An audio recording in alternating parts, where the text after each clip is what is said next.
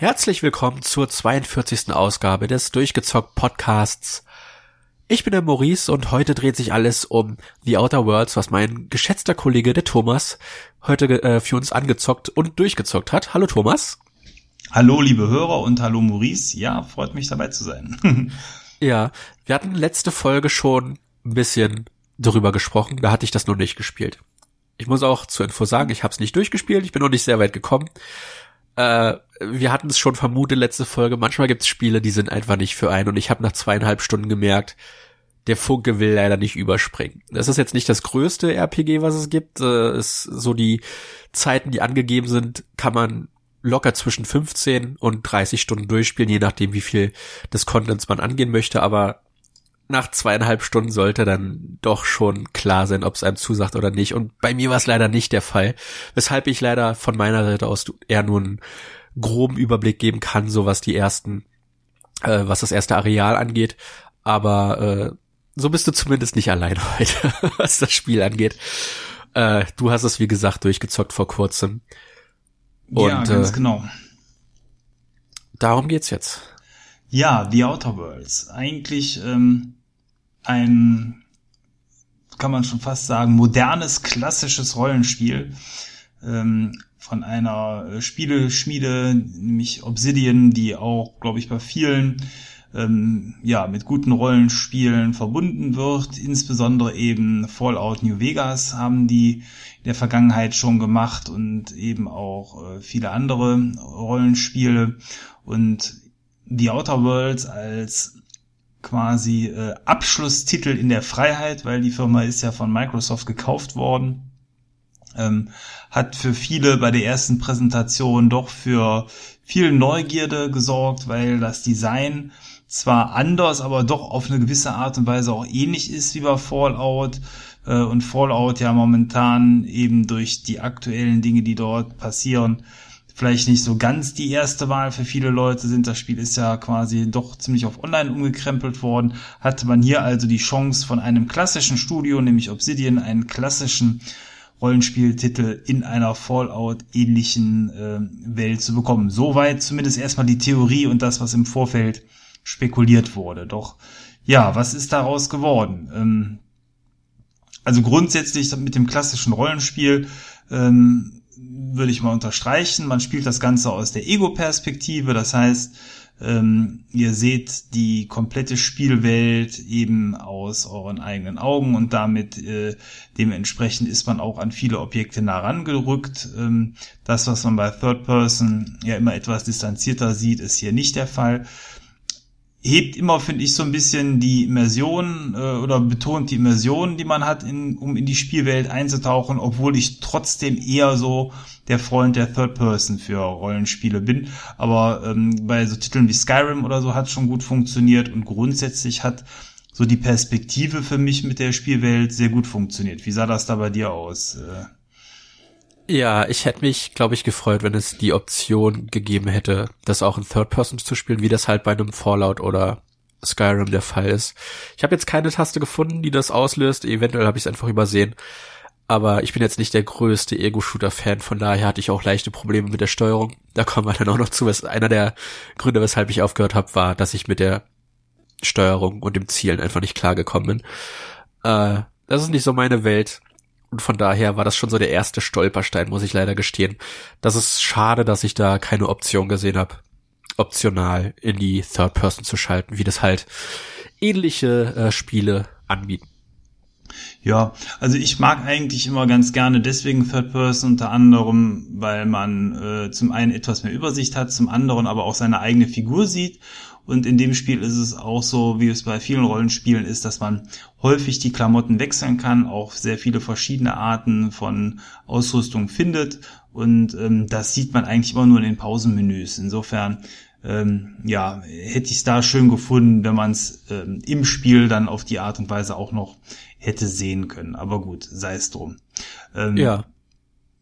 Bei Fallout und Skyrim ist es ja eben genauso und daran ist das Spiel ja doch eben dann von dem Aspekt her sehr stark angelehnt. Ähm, du hast gerade schon gesagt, du hast äh, Probleme beim Zielen oder äh, irgendwas mit Schießen hast du gesagt. Ja, also das Spiel spielt sich von der Weise her wieder so ein bisschen auch wie ein Maßeffekt. Das heißt, äh, Schießen und Ballern ist sehr wichtig und ähm, auch selber treffen ist einigermaßen wichtig. Jetzt habe ich äh, den großen Genrevertreter Borderlands selber noch nie gespielt. Ähm, da weiß ich nicht, wie es da ist, aber grundsätzlich ähm, hier in dem Spiel eben äh, reicht es nicht nur grob auf den Gegner zu zielen, sondern ähm, eben die, die Zonen auszuwählen, Kopfschüsse und ähnliches, wie es vielleicht auch bei einem Red Dead, Red Dead Redemption ist, ist nicht unwichtig äh, und in, insofern sollte man so ein bisschen auch ballern können. Trotzdem sind natürlich äh, die Waffen und alles äh, Gegenstände, die mit ähm, dem ja höher werdenden Level dann auch mit hinaufsteigen äh, mit, mit dem Schaden und insofern kann man dadurch wahrscheinlich schon einiges wegmachen, aber ein bisschen treffen können muss man wahrscheinlich schon. Ja, das geht bei mir bei hektischen Spielen wie einem Doom deutlich einfacher, weil etwas wilder rumballern da äh, bei, bei den großen Gegnermassen durchaus von Vorteil ist.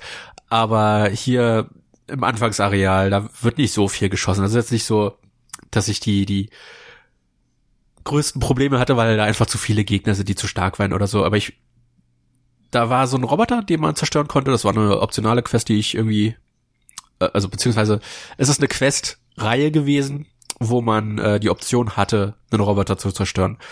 Und äh, ich bin dreimal gegen diesen blöden Roboter gestorben, weil ich nicht das Gefühl hatte, dass die Steuerung, weil es halt im Endeffekt auch ein Rollenspiel halt ist und nicht nicht äh, vordergründig ein Shooter. Das ist so die die Mischung, glaube ich, äh, wo, wo ich nicht ganz durchgekommen bin. Äh, du hast halt Stats auf deinen Waffen, auf dein, deinem Charakter, wie gut du bist mit äh, dem Umgang im im Umgang mit Schusswaffen, Nahkampfwaffen und so weiter und so fort.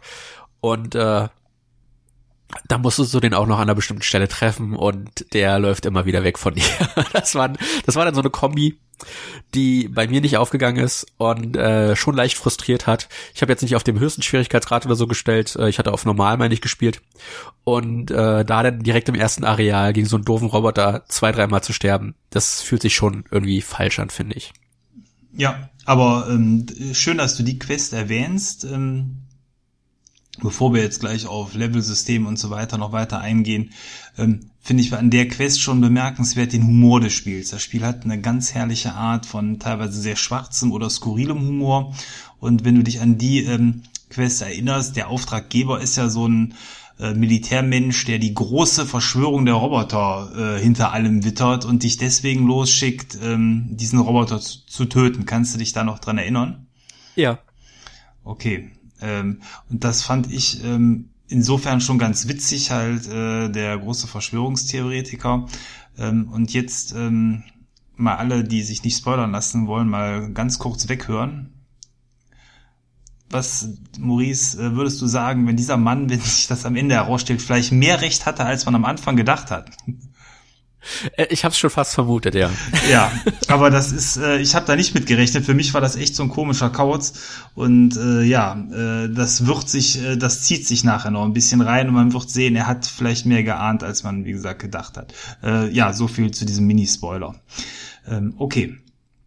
Ja, äh, Level-System oder überhaupt mal was ich cool fand, ist, du kannst deiner Figur einen Namen geben, dadurch, dass der Hauptcharakter nicht spricht ähm, und da auch teilweise um den heißen Brei herumgeredet wird, konntest du deiner Figur einen Namen geben. Das fand ich sehr schön, ähm, weil man grundsätzlich ähm, bei der Gestaltung des Hauptcharakters an sich wenig, wenig äh, Spielraum erstmal am Anfang hat. Man, äh, die Story geht ja so los, dass man ähm, aufgetaut wird. Man ist auf einem äh, Schiff von lauter genialen Köpfen irgendwo im Weltall gestrandet. Es hat Kolonien gegeben, die ähm, von der Erde aus gegründet wurden und man wird von so einem verrückten Professor quasi aus der Kryostasis befreit, stellt fest, dass das Schiff, wo man drauf ist, wo ich weiß gar nicht mehr wie viele, ich sage jetzt einfach mal noch 400 andere Personen oder vielleicht auch 4000, auf jeden Fall eine größere Anzahl eingefroren waren Ähm, und man selber wird als zehnter, zwölfter, wie auch immer Versuch äh, endlich, äh, sag ich mal,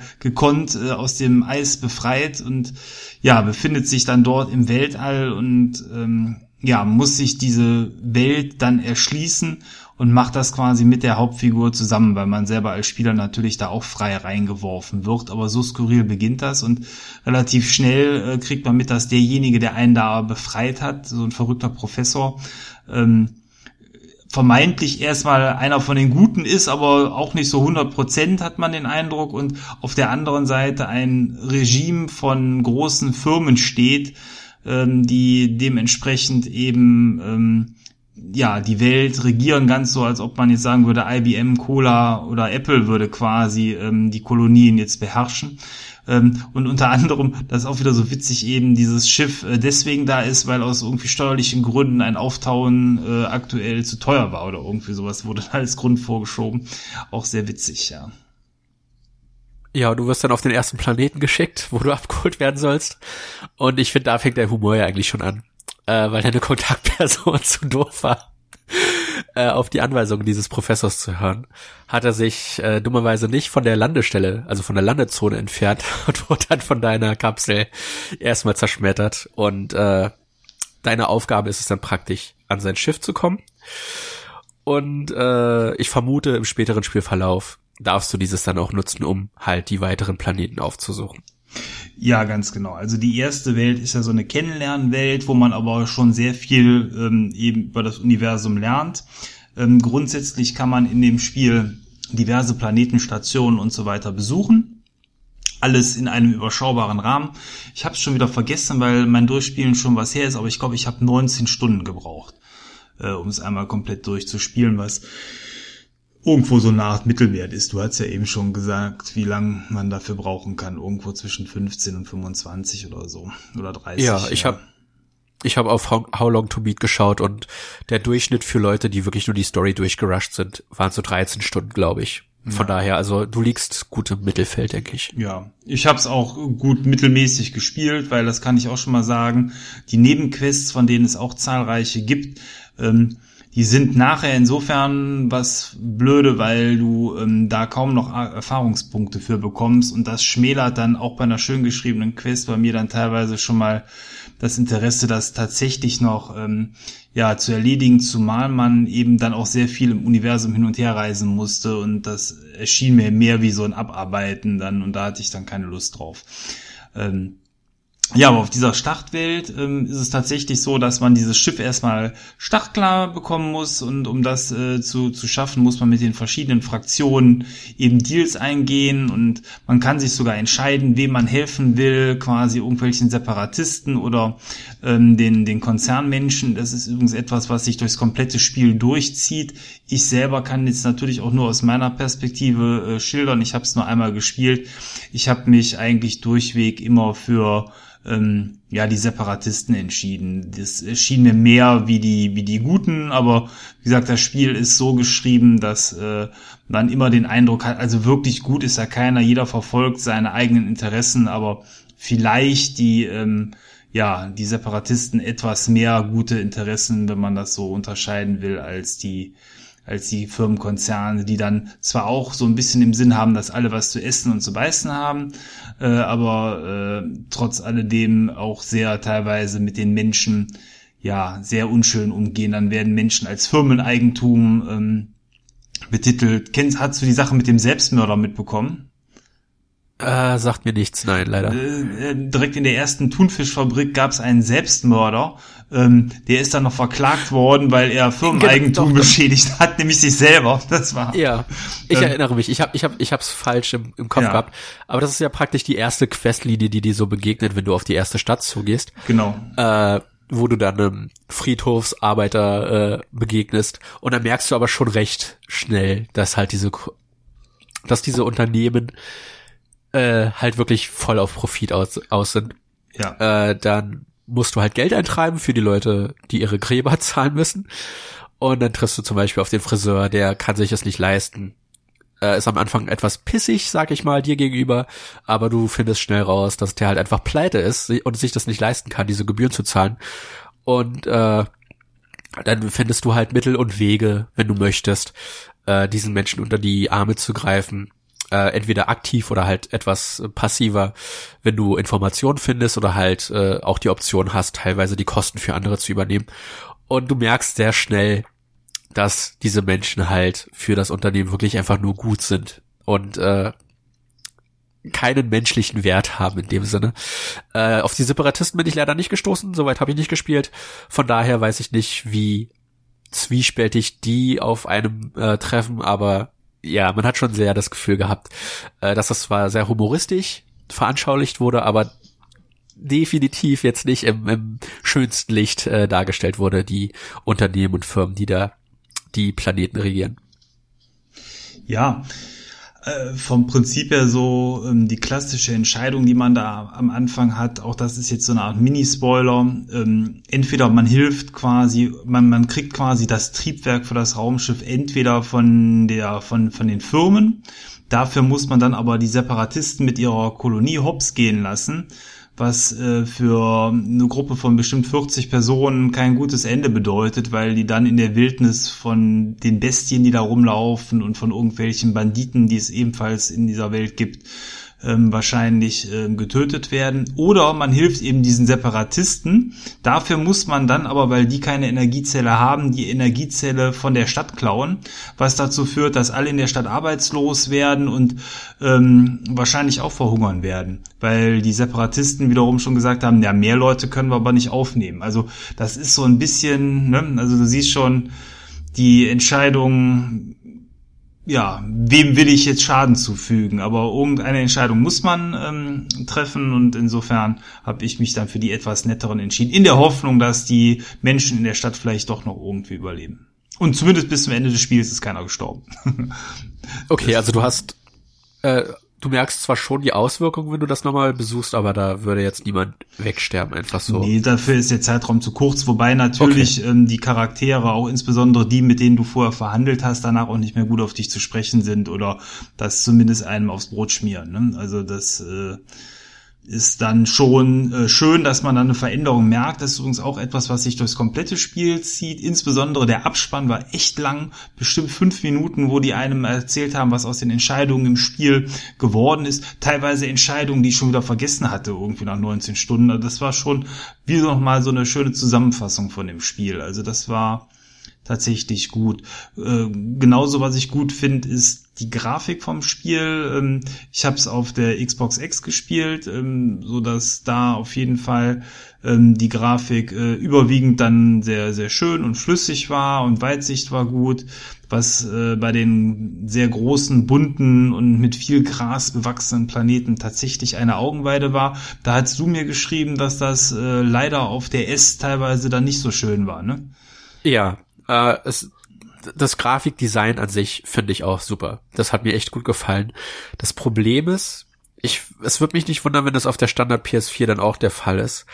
Auf der One S hast du das Problem, dass Gras und Bäume, die weiter im Hintergrund sind, so einen Pseudotransparent-Effekt haben. Die sind nicht wirklich transparent, da ist dann so eine Art Raster drauf. Und das reißt extrem raus aus dem Spiel, weil das sehr stark, auch wenn es im Hintergrund passiert, äh, halt sehr gut sichtbar ist, andauernd. Und äh, das sieht leider wirklich nicht schön aus, wenn du da die ganze Zeit über diese wild bewachsenen äh, Felder läufst. Äh, der erste Planet halt eine sehr kreative Flora und Fauna, aber die halt nicht voll zur Geltung kommen kann, weil du halt überall nicht, nicht diese festen Texturen und Objekte hast, sondern überall dieses komische, durchsichtige Raster drüber ist, was das halt fast schon wie so ein Hologramm aussehen lässt. Und das ist einfach sehr schade, dass da die äh, Basiskonsolen nicht mehr so ganz hinterher mitkommen mit einigen der Spiele. Und das ist so ein Ding, äh, das sieht nicht schön aus. Muss ich leider, muss ich leider sagen. Äh, es läuft flüssig auf der One S. Also wer nicht die Option hat, auf höheren Geräten das zu spielen, der wird er jetzt nicht äh, großartige technische Abbrüche äh, hinnehmen müssen, aber optische auf jeden Fall. Das ist hätte man besser lösen können, sag ich mal, aber ist es leider so, wie es ist. Ja, ansonsten, ähm, was kann man noch zur Technik sagen? Sound fand ich auf jeden Fall gut. Ähm, die jetzt nicht überragend, aber also gerade auch was so die Ortbarkeit von Effekten so angeht, ganz normal. Ähm, die, die Musik war äh, angenehm unauffallend quasi. Ähm, Jetzt überlege ich gerade schon scharf, war das Spiel in Deutsch? Ich glaube nicht, ne? Das war in Englisch, nee, ja. Das war auch ein Ding, was ich eher schade fand. Obsidian war zu dem Zeitpunkt halt äh, unabhängig und das letzte Spiel von den Pillars of Eternity 2 hat sich halt sau schlecht verkauft. Äh, ich vermute, das waren einfach Budgetrestriktionen, die sie eingehen mussten, dass sie halt sagen, okay, wir vertonen zumindest komplett Englisch, die englische Synchro ist auch super, aber dafür gibt's keinen optionalen Ton, was halt schon schade ist, aber auf der anderen Seite wiederum verständlich. Ja, das stimmt. Aber ähm, trotzdem fand ich so, also so wie es gemacht worden ist, war ganz gut, wobei Deutsch natürlich eigentlich immer ähm, die Sache ja einfacher macht. Ja, vor allem, weil du halt viel Techno-Babble hast und äh, da musst du schon manchmal die Untertitel mitlesen. Ja, das war eher mein Problem. Bist. Die waren ja. nämlich leider sehr, sehr klein, obwohl der Fernseher sehr, sehr groß ist. Äh, das haben sie mittlerweile rausgepatcht. Das Problem ist, dass der Text nicht an die Boxen angepasst wurde. Also er ist zwar größer, ich Nein. konnte die Option nutzen, aber er geht manchmal über die Textfelder hinaus, was halt super scheiße aussieht. Ja, das also das ist auch wieder so ein halbgares Ding. Okay. Ärgerlicherweise. Das ist nicht schön. Aber äh, gut, letzten Endes muss man da äh, vielleicht an der Stelle in Kauf nehmen, dass der Titel ja auch für den PC gemacht worden ist. Vielleicht war das auch die Plattform, aber das ist immer für mich so unverständlich, weil das eigentlich ja so einfach ist, solche Dinge auszumerzen und anders zu handhaben. Aber gut. Ja, wo wir bei kleinem Text sind, denke ich, können wir jetzt zu dem Punkt kommen, der bei mir halt letzten Endes auch dazu geführt hat, dass ich das Spiel nicht weiterspielen wollte. Und das ist halt das RPG-System. Äh, wir haben vorhin schon erwähnt, die haben ja Fallout New Vegas gemacht. Und das kommt richtig rüber, weil du hast viele Elemente, die in Fallout New Vegas auch implementiert waren. Zum Beispiel halt, dass du nur ein bestimmtes Gewicht bei dir tragen kannst und äh, das halt durch Aufleveln erhöhen kannst, aber du hast halt eine gewisse Restriktion, was das angeht. Du hast sau viele Systeme und Optionen, deinen Charakter anzupassen. Und äh, entsprechend hast du auch viel zu lesen, wenn du da deinen Charakter so anpassen möchtest, wie du es haben willst. Äh, die Option ist, wie gesagt, gegeben. Aber man sollte schon damit rechnen, wenn man sich jetzt damit nicht so auskennt wie ich, der da jetzt nicht auf Anhieb sagen kann, weil er nicht so viele westliche Rollenspiele spielt, ah, ich will mein, meine Bild so und so haben. Das heißt, ich muss meine Punkte so und so verteilen sich da erstmal durch einen Batzen Text zu lesen und äh, dann danach immer noch nicht so hundertprozentig schlau zu sein, ob man jetzt gerade die richtige Entscheidung getroffen hat, seine fünf bis zehn Skillpunkte dazu verteilen oder nicht. Und äh, ja, das waren so viele Systeme, die mir äh, leider zu undurchsichtig waren, äh, wo ich dann noch zusätzliches Material zusätzlich, also durchlesen hätte müssen, dass es mir einfach, dass es mich einfach überfordert hat. Kann ja. ich nicht anders sagen. Das ist auch keine Stärke von dem Spiel. Also ich habe ja schon viele Rollenspiele gespielt. Das Spiel hat kein gutes ähm, Verbesserungssystem, weil viele von den Vorteilen echt doof sind. Tatsächlich mehr schleppen zu können, ist mit einer der wertvollsten äh, Bonusdinge, würde ich mal behaupten.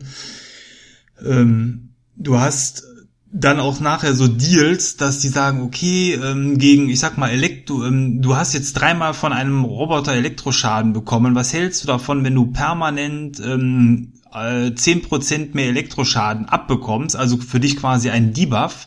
Dafür kriegst du jetzt aber ein oder zwei von diesen Perk-Punkten dazu äh, um die wieder in andere Boni äh, zu verteilen. Aber vom Prinzip her, so konkrete Nachteile, wie du da bekommst, da bekommst du keine Vorteile für. Und das war alles für mich irgendwie so ein Krimskrams.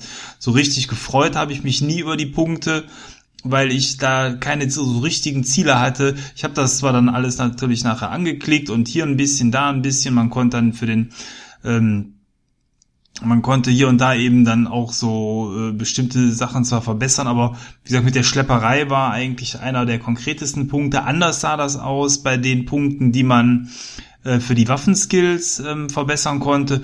Da hatte man dann auch ganz konkret eben zum Beispiel für Fernkampfschaden so und so viel Prozent mehr dann, wenn man da Punkte reingesteckt hat. Das war okay, aber das war aber auch genauso unspektakulär. Irgendwie haben andere Systeme da bessere Kombos, die man freischalten kann oder anderes. Ähm, ich habe das Spiel übrigens dann als quasi Art Söldnercharakter ähm, gespielt, der seine Stärke darin hatte, auf jeden Fall mit anderen Figuren zu sprechen. Ein echt guter Vorteil in dem Spiel, weil du damit ganz viele Optionen im Spiel freischaltest, die dir sonst in den Dialogen verwehrt bleiben. Wenn du Einschüchtern zum Beispiel oder Überreden sehr, sehr hoch hast, kannst du tatsächlich ähm, viele Dinge und auch äh, kämpferische Auseinandersetzungen umgehen. Ähm, trotzdem, wenn es dann mal hart auf hart kam, hatte ich äh, meinen Nahkampfstil ähm, oder meine Nahkampffähigkeiten ganz hoch gepusht, weil dann konnte man mit so einem fetten Hammer eigentlich alles plattschlagen und äh, für den Fernkampf hatte ich irgendwie Maschinenwaffen. Es ist auch überraschend brutal, sag ich mal. Also als ich das erste Mal auf den Gegner mit dem Hammer geschlagen habe und dann ist der ganze Tor so explodiert, ja. das war schon recht spektakulär, sag ich mal. Aber ja, ich, ich war auch überfordert, also wie gesagt, ich war schlichtweg überfordert von den Systemen. Das waren einfach zu viele, vor allem weil du die halt wirklich schon in den ersten zwei, drei Stunden äh, mitgeteilt bekommst. Und dann kommst du an eine Maschine direkt im Raumschiff. Das findest du halt, wie gesagt, also in der ersten halben bis ganzen Stunde wo du dann deine Skills neu verteilen kannst. Aber dann brauchst du eine bestimmte Währung dafür. Dann findest du heraus, wie diese Währungen funktionieren. Und das ist nur ein Teil davon. Dann kannst du ja natürlich noch die Waffen äh, reparieren. Die nutzen sich mit der Zeit ab. Äh, und die Teile kannst du finden, um sie zu reparieren. Und du kannst halt doppelte Waffen, die du findest, zu äh, Schrott wieder äh, ja, craften praktisch und dann diese Teile nutzen, um deine Waffen zu reparieren und so weiter und so fort. Und das ist nur ein Aspekt von halt diesem Level- und RPG-Mechanik-System. Äh, und das Ganze geht dann halt auch noch auf die Charakter äh, Anpassung, was du halt für Skills hast und so weiter und so fort. Und das war mir einfach schon am Anfang zu viel. Das hätten sie. Ich, ich vermute, es liegt einfach, es ist der Kürze dieses Spiels geschuldet, dass sie halt relativ fix dir alles beibringen mussten. Aber ich hätte es schöner gefunden, wenn mir nach und nach die Systeme beigebracht werden, weil vor allem schon bei der Charaktererstellung dann wirklich sehr viel durchzulesen war, um überhaupt zu verstehen, äh, in was ich da meine Punkte reinstecke. Äh, vieles war klar, äh, wenn du Medizin hast, dass du dann, dass die Heilobjekte mehr äh, mehr Prozent heilen, wenn du sie einsetzt und so weiter und so fort. Aber es war nicht immer alles sofort äh, ganz durchsichtig, wie und welche Funktion dann das Level Up in dieser Stufe und so weiter und so fort äh, dir bringt, wenn du das machst. Und ja, also wie gesagt, ich war da schlichtweg überfordert, muss ich gestehen. Ja, äh, ist nicht die Stärke des Spiels, ne? ja. Ähm, ich überlege gerade, was haben wir noch? Ähm, ja, wie gesagt, die Story ähm, rollt sich dann über diverse Systeme, Stationen und so weiter aus. Ähm, Wobei, das habe ich auch in der Fachpresse mehrfach gelesen, das ist auch so, ähm, die Story dümpelt sehr lange vor sich hin, um dann in den letzten drei, vier Stunden des Spiels erst so richtig Fahrt aufzunehmen, was jetzt bei einem Spiel eben über eben irgendwo 15 bis 25 Stunden dann schade ist, weil ähm, es sicher auf den anderen Planeten auch schon ge vorher ähm, Gelegenheit gegeben hätte, so die Hauptstory-Fäden wieder aufzunehmen. Ähm, man hat zwischendurch viele Aufgaben, die man äh, für sich selber äh, oder auch für Teammitglieder, weil man rennt nachher, und das hast du wahrscheinlich dann auch gar nicht mitbekommen, nicht mehr nur alleine ähm, durch die Spielwelt, sondern man bekommt ähnlich auch wie beim Mass Effect eine Truppe, aus der man immer zwei Personen mitnehmen kann. Und ähm, die reden A untereinander, was immer sehr stark zur Belustigung beiträgt und man kann denen dann natürlich auch ähm, Waffen und so weiter zuweisen, beziehungsweise die nach ihren Fähigkeiten auch aussuchen und die geben dir auch teilweise selber dann Boni, wie bessere Redekünste oder ähnliches, wenn du die mitnimmst. Ne? Also das äh, ist eigentlich ganz nett und kennt man aus vielen äh, Rollenspielen und für die muss man dann teilweise auch so persönliche Quests erledigen. Die sind dann auch ähm, in der Regel ganz gut geschrieben. Äh, trotz alledem ähm, ja, ist nicht jeder Charakter, das war aber schon beim Mass Effect so gleich schillernd oder nicht jeder gefällt einem gleich. Äh, da wird jeder so seine Lieblinge haben und ähm, ich hatte dann auch meine, die ich dann in der Regel mitgenommen hatte. Und bei manchen Missionen äh, muss man dann eben dann die anderen mitnehmen, sonst kann man natürlich deren persönliche Quest nicht lösen. Ja. Ja. Ähm, nee, und äh, also insofern ähm, so richtig Fahrt nimmt die Story dann erst wieder zum Ende hin auf. Ähm, die, äh, ja, das Universum, was da insgesamt geschaffen wurde, soll ja auch in einem weiteren Teil irgendwann nochmal wieder aufgegriffen werden. Ähm, kann man ganz bestimmt machen, ähm, weil ähm, zum Ende des Spiels hin, ähm, ja, wie soll man sagen, ähm, sich zwar die Welt weiterentwickelt, aber ähm, nicht so dasteht, ähm, ja, dass man da eben nichts mehr machen könnte, sondern ähnlich wie bei einem Star Wars, okay, da ist erstmal ein Problem gelöst, Todesstern ist in die Luft geflogen, aber da ist ja noch jede Menge anderes da und so auf die Art und Weise äh, muss man sich das da auch vorstellen, zumal das Ende ja offen ist, je nachdem auf wessen Seite man sich schlägt, ähm, sage ich mal, hat eben wahrscheinlich dann entweder eben diese Separatistengruppe oder aber das, der Konzern die Nase etwas vorn, aber beide Fraktionen sind eben auch zum Ende des Spiels dann dementsprechend noch da. Und das ist eigentlich ganz nett, weil grundsätzlich mir die Spielwelt vom, vom Artstyle her sehr gut gefallen hat. Das ist äh, eben so ein bisschen äh, ja, altbacken von den Artworks her, aber positiv altbacken, so wie man es eben auf so alten Werbeplakaten oder ähnlichem schon mal gesehen hat. Davon ist ganz vieles da in dem Spiel auch aufgenommen. Und ähm, ja, also insgesamt äh, ja, weiß die Spielwelt zu begeistern und da kann gerne noch mal in ein paar Jahren ein weiterer Teil kommen. Trotzdem muss Obsidian jetzt nicht äh, zum großen Outer Worlds äh, Studio werden, was einen Teil nach dem anderen raushaut. Also das muss jetzt dann auch nicht sein. Ja, ähm, erschienen ist das Spiel ja für diverse Plattformen. Wir haben sie, glaube ich, auch schon alle genannt. Eben PlayStation, PC und auch Xbox. Und ähm, die, äh, ja, die Frage ist dann halt zukünftig, worauf wird's erscheinen, ob Microsoft da nochmal den Hahn aufmacht und auch die PlayStation dementsprechend Spiele bekommt. Zuletzt war Microsoft da ja relativ großzügig, hatte man den Eindruck bei solchen Geschichten. Äh, scheinbar so nach dem Motto, wenn man verkaufen kann, kann man verkaufen. Das wäre ganz schön, weil alles andere wäre natürlich schon dann auch ein wenig gemein, wenn man die Leute erst, jetzt erstmal heiß gemacht hat und dann weitere Fortsetzungen dann für die anderen Systeme nicht mehr ausbringen würde. Aber zumindest PC und Xbox dürften ja dann auch zukünftig noch gesichert sein. Ja, wird die Zukunft zeigen, wie Microsoft da entscheiden wird. Ja. Ähm, ja, ähm, ansonsten grundsätzlich hat es mir sehr gut gefallen. Ähm, über den Game Pass war es jetzt auch nicht teuer. Ähm, ich hätte es, glaube ich, nicht gekauft. Das hatte ich schon mal in der letzten äh, Episode gesagt, einfach weil ich nicht so ganz wusste, was mich da erwartet.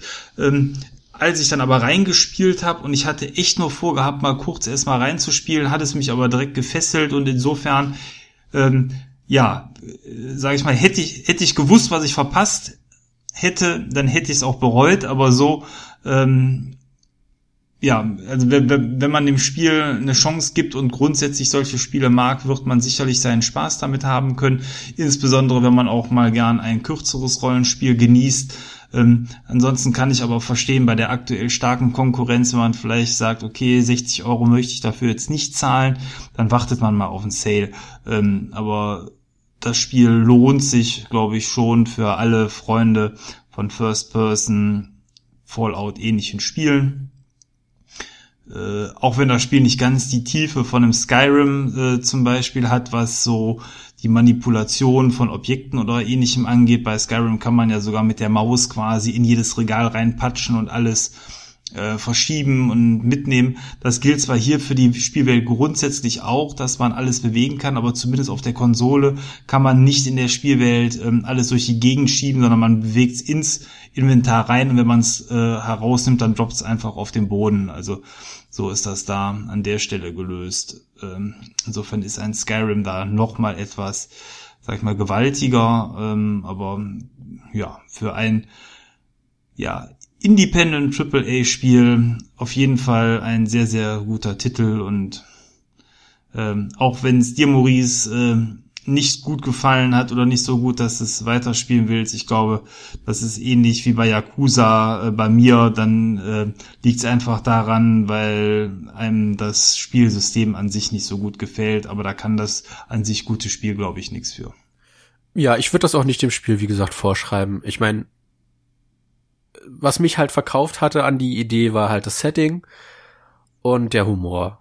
Und äh, als dann aber immer mehr rauskam, wie nah es doch an dem Fallout ist und ich schon weiß, dass mir Fallout 3 damals schon überhaupt nicht zugesagt hat, kam das schon so im Hinterkopf auf. Äh, also kaufen würde ich es mir erstmal nicht und da war ich halt froh, dass das direkt äh, nahe zum Launch äh, auch auf den Game Pass gekommen ist und ich das darüber ausprobieren konnte. Ich bereue die zweieinhalb, drei Stunden, die ich da reingesteckt habe, nicht. Äh, es war auf jeden Fall interessant, mal reinzugucken. Aber ich bin auch froh, dass ich halt nicht die 60 Euro dafür hingeblättert habe, weil das hätte ich ja wirklich bereut. Ja. Ja, das war's dann aber auch schon zu The Outer Worlds. Ähm, ich glaube, mehr will ich dazu jetzt auch nicht sagen, um da nicht noch mehr zu spoilern und ähm, ich glaube, dass es eine Empfehlung ist, habt ihr mitbekommen. Äh, zur Not einfach den Game Pass mal aktivieren und reinschauen. Ja, dann würde ich sagen, kommen wir gleich zum Outro, oder? Sehr gerne. Dann bis gleich.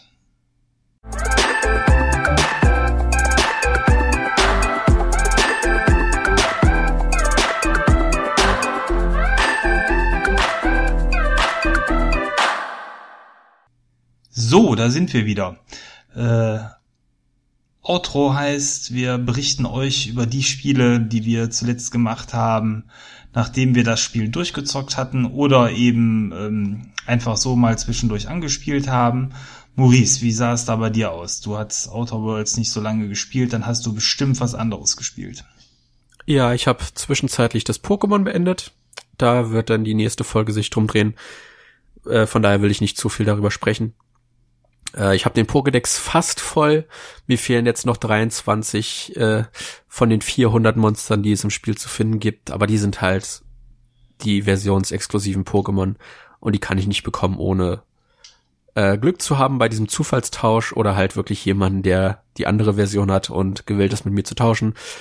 Von daher sehe ich das Spiel erstmal als beendet an. Und äh, ich habe dann gedacht, okay, ich hatte mir neben Assassin's Creed Origins auch noch das Horizon Zero Dawn geholt und da mir das Assassin's Creed so gefallen hat, äh, habe ich dann da mal reingeschaut und ich muss sagen, nach zwei bis drei Stunden, also so wirklich überspringen wollte der Funke da auch nicht. Ich muss gestehen, so wirklich gefallen tut's mir bisher nicht und äh, ich weiß nicht, ob ich nicht was anderes zwischen schiebe und das erstmal ein paar Tage ruhen lasse. Ich finde die Welt und die Idee super aber ich hasse die Figuren. Die einzige Figur, mit der ich was anfangen konnte, ist gestorben. Und äh, selbst die Hauptfigur Aloy ist sehr, sehr nervig, muss ich sagen. Äh, zumindest am Anfang. Ich weiß nicht, ob sie sich noch bessert, aber ich finde sie unerträglich. Äh, was wahrscheinlich ihrem Umfeld geschuldet ist, was ebenso unerträglich ist. Und äh, ich komme mit dem Kampfsystem nicht klar. Das ist äh, wieder etwas ärgerlich. Ich weiß nicht, was da mit dem Spiel los ist, aber ähm, die Kamera ist nicht auf deine Figur fokussiert.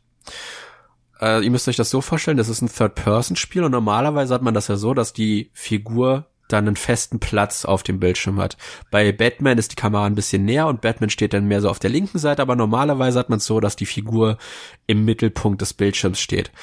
Und aus irgendeinem Grund ist das bei Horizon Zero Dawn nicht so.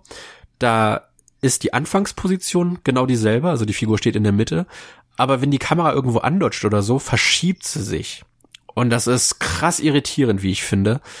Und ähm, dann steht die Figur manchmal links am Bildschirm, manchmal rechts. Und wenn man die Kamera dreht, hat man nie wirklich das Gefühl, dass man sich um die Figur dreht, sondern um einen willkürlichen Punkt. Und äh, da dann präzise zu zielen auf die Monster, die auch relativ hart sind am Anfang. Also das spiele ich auch auf normal.